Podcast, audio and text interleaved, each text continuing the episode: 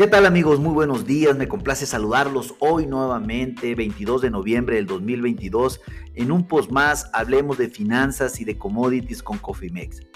En esta ocasión platicaremos única y exclusivamente del tipo de cambio, qué es lo que está haciendo el peso frente al dólar y pues prácticamente las principales noticias que acontecen en nuestra moneda. Antes que nada, les diré que en este momento nuestra moneda se aprecia a un 0.38%, algo como 7 centavos y medio frente al dólar, para una cotización spot de 19.4646 pesos por cada dólar. Déjenme decirles que iniciamos operaciones a niveles de 19.53, 19.55 aproximadamente, en donde tuvimos una baja sobre eh, la zona de los 19.43. Sin embargo, pues eh, para la parte alta, pues el tipo de cambio se ha mantenido muy cerca de los 19.50, algo que ya hemos hablado en repetidas ocasiones de la famosa barrera de los 19.50 eh, como resistencia en el peso frente al dólar. Toca, los ha roto, ha subido, pero sin embargo ha mantenido esa tendencia por debajo de este nivel.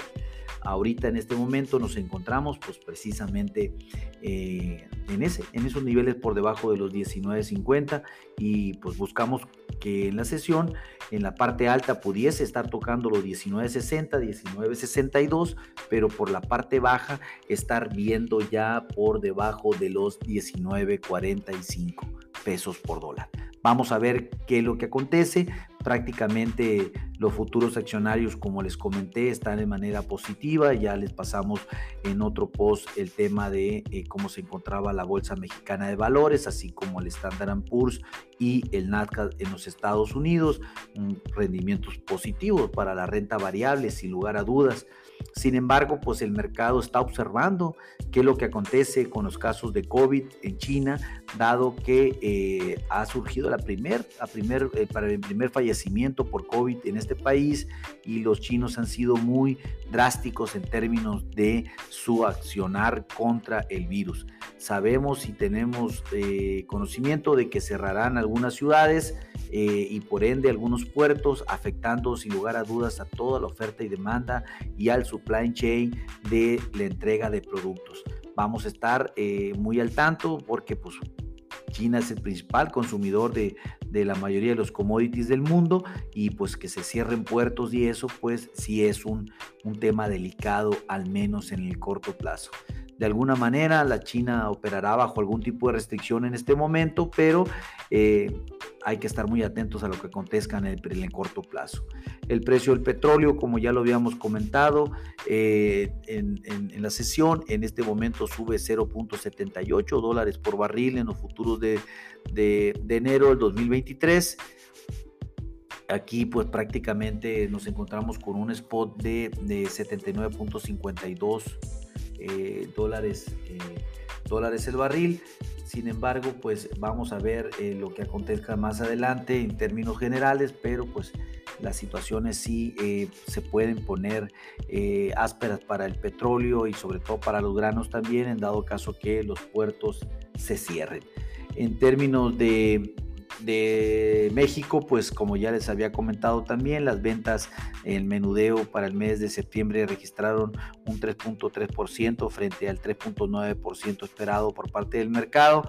Esto pues eh, es el primer indicador que cae mal para México y creíamos que iba a afectar al peso, sin embargo, pues sí lo hizo al principio de la sesión porque el mercado estuvo eh, en la parte alta a niveles de 19.5710 prácticamente 11 centavos arriba de lo que está el spot en este momento y pues definitivamente lo que reflejó el contexto a nivel internacional fue más favorable para el peso haciendo que nuestra moneda se recuperara mm, básicamente y fuerte hasta este momento que ya nos encontramos más de 11 centavos por debajo del alto del día de hoy.